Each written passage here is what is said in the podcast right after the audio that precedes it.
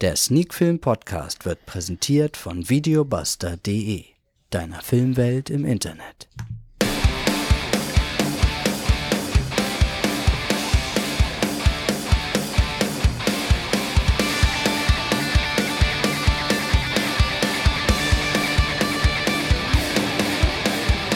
Sneak Film To Go Folge 187, der erste Teil des Osterspecials, heute mit Slacks und La Abuela.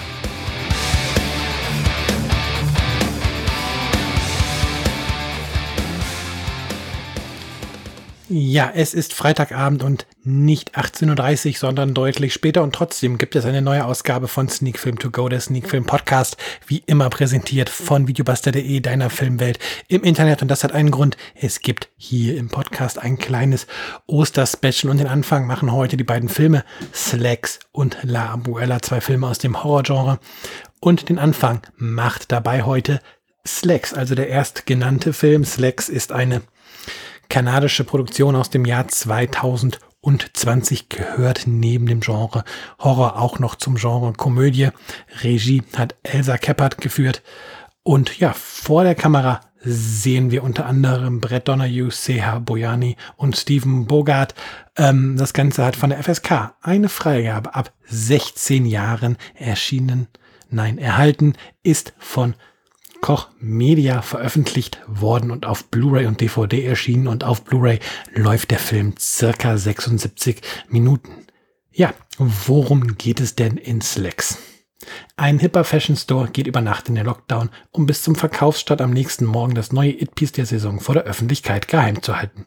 Doch die Jeans, die sich der jeweiligen Körperform individuell anpassen können, erwachen zum Leben und beginnen die eingesperrten Mitarbeiterinnen zu meucheln. Zwei coole Verkäuferinnen sagen den bösen Hosen den Kampf an. Ja, eine absurde Story in einem durchaus auch absurden und dennoch irgendwie lustigen Film, der gerade wenn man so ein bisschen dem Trash-Genre und des Abseitigen zugeneigt ist, ähm, durchaus unterhalten kann. Elsa Keppert hat hier einen Cast vor die Kamera bekommen, der durchweg solide spielt jetzt bei den Darstellern und Darstellerinnen ist jetzt keiner oder keine dabei, die besonders herausstechen, wo man sagt, wow, war das eine Leistung. Aber der gesamte Cast spielt halt durchweg solide und ist dabei auch noch sympathisch, was ja schon mal hilft bei so einem Film mit so einer eher abgedrehten Story, ähm, dass der Film dann am Ende auch funktioniert und ja, tatsächlich hat der Film einige echt skurrile Ideen und spielt mit dieser verrückten Idee, eine Jeans töten zu lassen. Ähm, wirklich von dem Moment an, wo diese Jeans auftaucht, in Perfektion. Allerdings muss man sagen, ja, das, was so ein bisschen, so ein bisschen auch so ein Splatter-Film ausmacht, und der Film will wohl auch ein bisschen Splatter sein, ja, da verliert der Film leider doch. Denn die Kills finden alle im Off statt. Und ja, dieses total absurde, was durch die, dieses Szenario mit der Jeans ähm, entsteht, wird dann irgendwie deutlich entschärft und man hat so ein bisschen das Gefühl, ja, es ist halt jemand gestorben. Es wurde jemand von einem Slasher äh, umgebracht, aber ja, das Wie fehlt halt. Und das Wie ist halt, wenn du so eine abgedrehten, wenn du so einen abgedrehten Täter, sage ich jetzt in Anführungsstrichen, wie eine Jeanshose hast, ist das wie halt irgendwie schon wichtig, um ähm, das Setting am Leben zu halten, ähm, ja, das Publikum bei Stange zu halten und dadurch, dass es halt im Off passiert, da geht viel, viel Atmosphäre in Slacks verloren. Das ist echt so ein ganz großer Minuspunkt und eben ein Minuspunkt, der genau in diesem Genre auch noch sehr wichtig ist und daher sehr hoch ähm, gewichtet auch ist in, in, in der abschließenden Wertung. Allerdings kann man darüber hinwegsehen, dass halt Kills tatsächlich im Off stattfinden. Und ja, dass die Story natürlich unterm Strich saudumm und albern ist, kann man mit Slacks eine gute Zeit haben. Der Film ist natürlich jetzt auch nicht wirklich lang. 76 Minuten, das ist ja heutzutage zwei Folgen von irgendeiner Dramaserie, die sonst auch so 40, 42 Minuten gehen. Also da läuft man nicht irgendwie in Gefahr, dass man jetzt hier anderthalb, anderthalb Stunden auch noch, aber dass man so zwei, zweieinhalb Stunden ähm, hier vorm Fernseher sitzt und sich einen Film mit so einer abstrusen Story anguckt, sondern 76 Minuten. Da muss man noch den Abstand von abziehen, dann ist man noch ein paar Minuten kürzer. Da hat man wirklich ein, ein sehr kompaktes Filmerlebnis und auch eine Laufzeit, die diese simple Idee halt trägt. Aber wie gesagt, wer hier einen ernsthaften Horrorfilm erwartet, wer hier irgendwas erwartet, ähm, wo, wo richtig Tiefe drin ist, ja, verloren. Slacks ist einfach ganz großer Quatsch im positiven Sinne.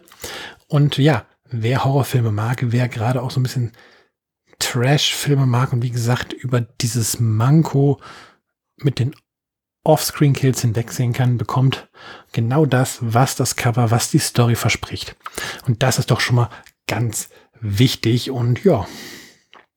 Wie gesagt, auch der Cast ist in Ordnung, spielt solide, da gibt es wenig dran ähm, zu meckern, eigentlich gar nichts. Und von daher, wer in dem Genre zu Hause ist, sollte sich den Film mal ausleihen oder vielleicht sogar kaufen und einen Blick riskieren. Von mir gibt es für Slacks solide 6 von 10 Punkten. Wechseln wir zum zweiten Film des Abends und der hört ja, wie in der Einleitung und im Intro gesagt, auf den Titel La Abuela mit dem Untertitel Sie wartet auf dich. Hierbei handelt es sich um eine französisch-spanische Koproduktion aus dem Jahr 2021.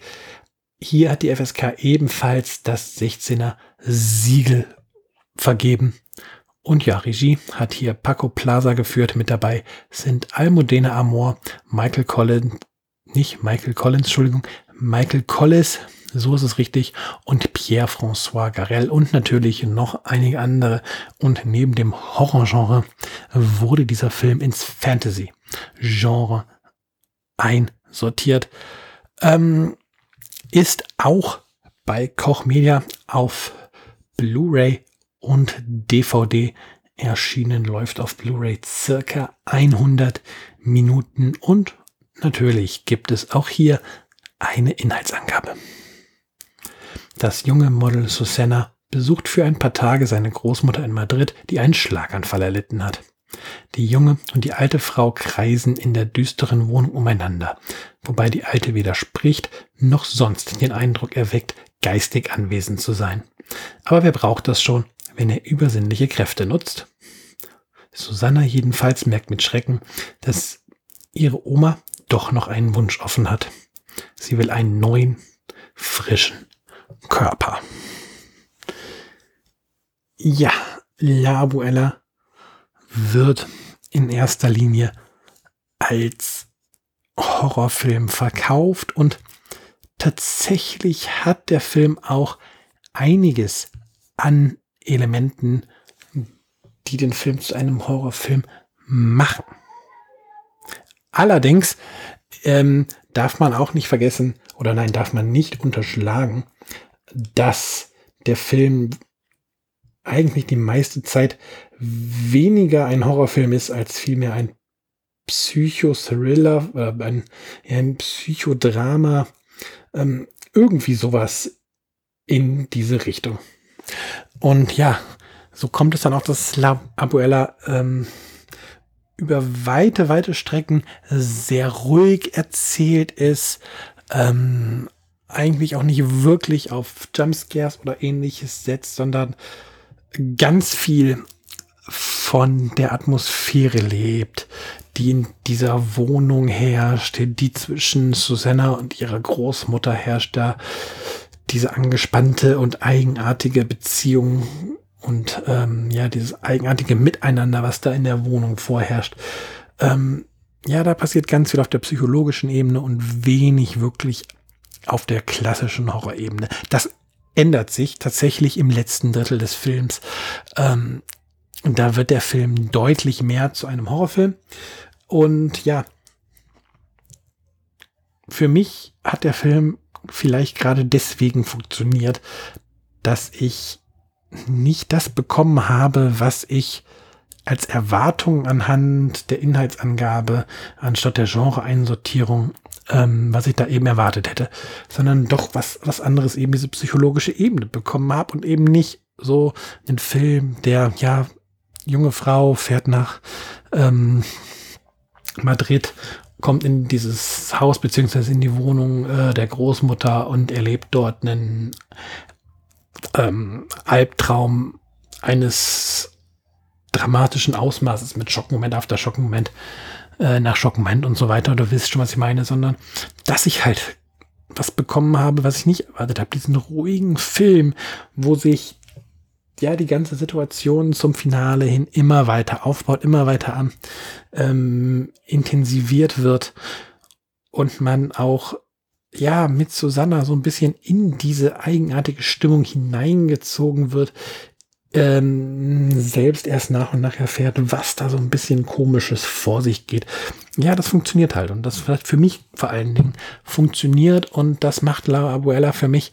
Ja, ich würde nicht so weit gehen zu einem Geheimtipp des Genres, aber doch zu einem Film, an dem man ähm, als Genre-Fan zumindest nicht komplett vorbeigehen sollte, äh, dem man eine Chance geben sollte. Es ist halt gerade, wo in den letzten, ja, vielleicht zehn Jahre sind bestimmt schon, dass das Horror-Genre immer mehr zu, zu simplen Jumpscares verkommen ist und äh, dieser psychologische Faktor in Horrorfilmen immer weiter in den Hintergrund geraten ist. Es ist halt erfrischend, sowas mal wieder zu sehen. Und ja, von daher gibt es von mir gute sieben von zehn Punkte für La Abuela. Wie gesagt, ist auf Blu-ray und DVD erschienen der Film, also einfach zu leihen, einfach zu kaufen. Die Bezugsquellen sind da wirklich nicht schwer und wer mit diesem, ja, mit diesem psychologischen Horror ein bisschen was anfangen kann, soll einfach mal sich den Film auf legalem Weg beschaffen und einen Blick riskieren. Wie gesagt, sieben von zehn Punkte von mir. Ja, damit sind die beiden Filme dieses Freitagabends, dieses Karfreitags-Specials, des ersten Teil meines Oster-Specials besprochen. Ich kann nur sagen, haltet den Blick auf euren Feed.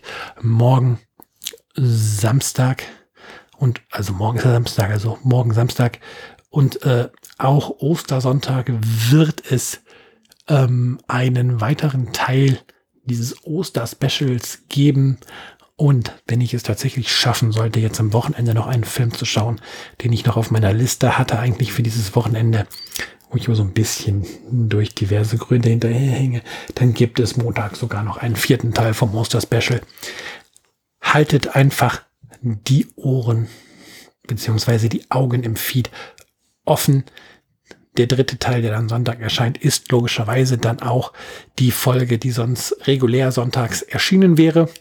Und ja, dann bleibt mir heute tatsächlich mal nichts anderes zu sagen als, hey, wir hören uns morgen schon wieder. Macht's gut, bis dann.